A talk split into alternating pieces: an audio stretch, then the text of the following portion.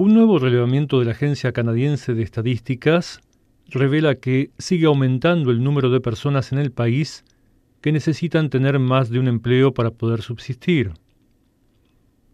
El fenómeno afecta más a las mujeres que a los hombres y se encuentra presente en mayor grado en tareas donde la mujer ocupa puestos en mayor proporción, como son las áreas de la educación y de la salud.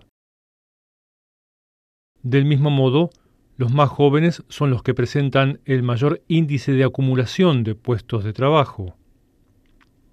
Entre las causas que cita el documento dado a conocer, figura la dificultad creciente para conseguir empleos a tiempo completo que, desde luego, ofrecen mejores remuneraciones.